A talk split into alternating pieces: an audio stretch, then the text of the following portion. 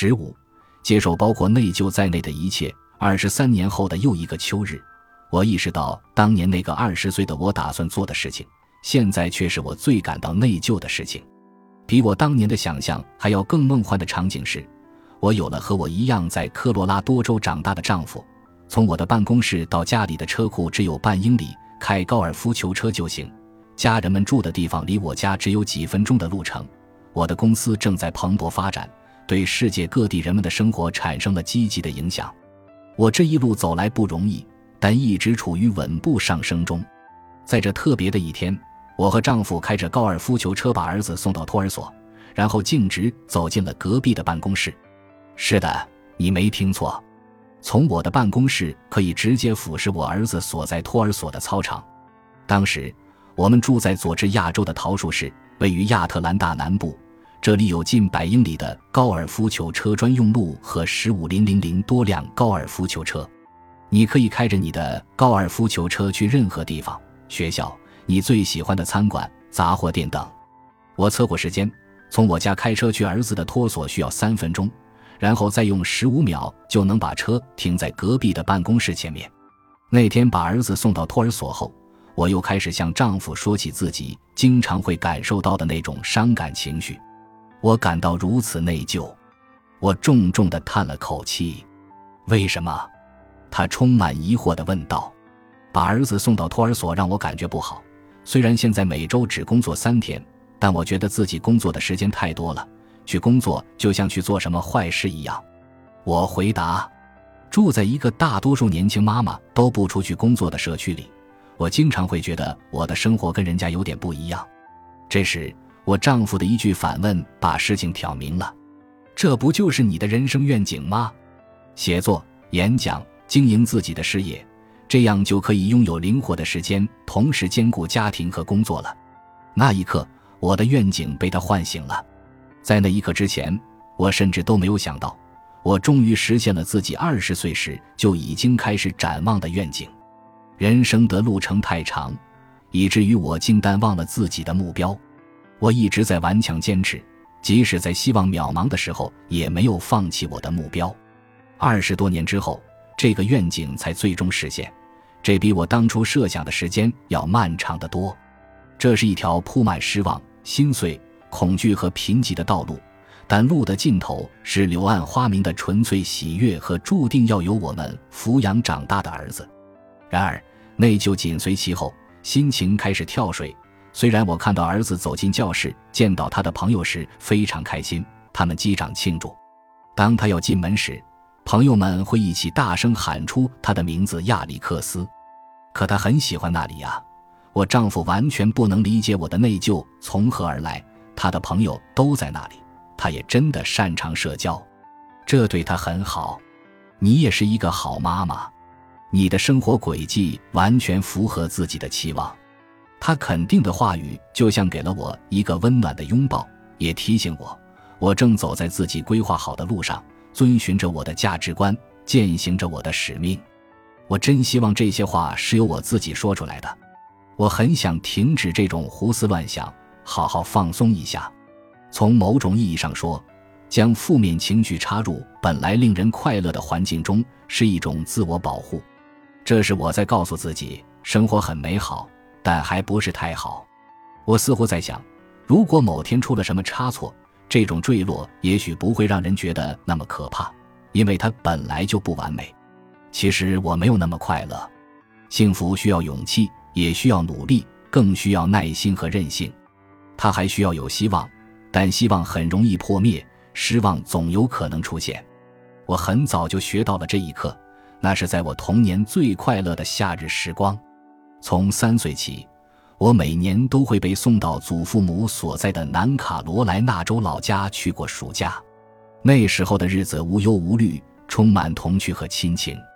那些夏日帮助我解决了我是谁、我从哪里来的问题。驱策着我去过一个有意义的人生。当我在那里度过第七个夏天时，爷爷说他得了癌症，这是一个我从来没听说过的生词。我们整个夏天都在陪爷爷看医生，爷爷不停地念叨说这是我们在一起的最后一个夏天了。奶奶会迅速地反驳他：“但爷爷是知道的。劳动节刚过，他就走了。这么多年过去了，我还是会哭着打出这些字。爷爷相信我是非凡的，他爱我，他让我觉得自己很特别。他的过世是个开端，此后大约每过两年，我的世界都会变化一番，变化方式可谓多姿多彩。我还记得我坐在奶奶的膝上哭着，无法想象我们再也见不到爷爷了。他擦去我脸上的眼泪，向我承诺道：“从现在起，我既是你们的奶奶，也当你们的爷爷，一切都会变好的。”可他的这个承诺也未能天长地久。在爷爷去世两年后，奶奶也去世了。似乎每当我习惯了一个无奈的现实，一个新的无奈的现实就会出现。在他去世两年后，我的父母又分开了，母亲搬到了九十英里外的另一个州。这之后的第二年，我们的家彻底散了。又过了两年，我的父母最终离婚了。我告诉你这些，不是想让你为我难过。我们都有各自的人生故事。我想表达的是，我总是觉得我的世界会从我的脚下被夺走。总有一种声音在告诉我，不要太高兴了，它不会持续太久。我确实不敢幸福，因为我害怕失去幸福。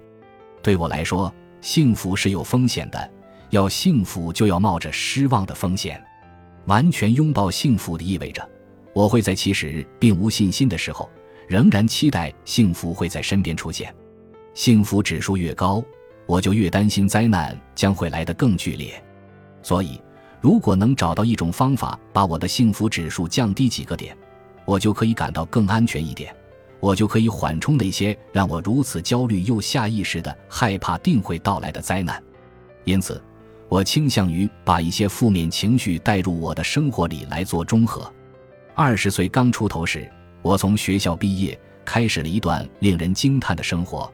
可这让人患得患失。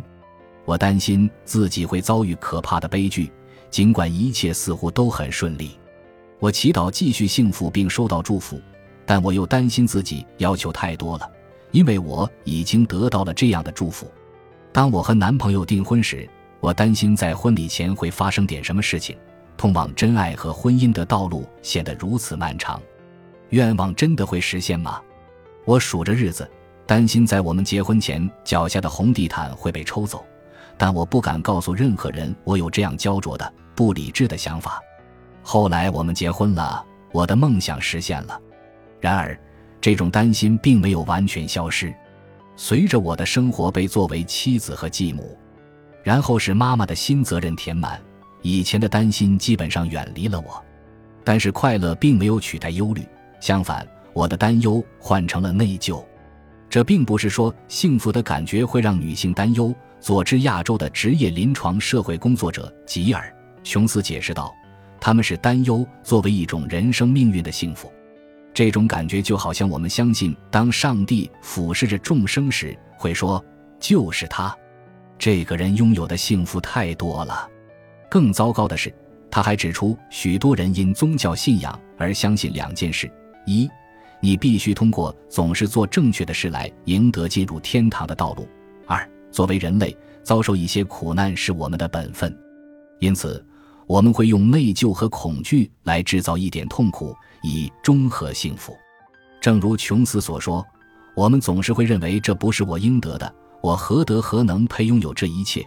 让我们仔细看看这里的问题。我们渴望幸福，我们害怕幸福，不幸福带来的安全感，内疚的好处。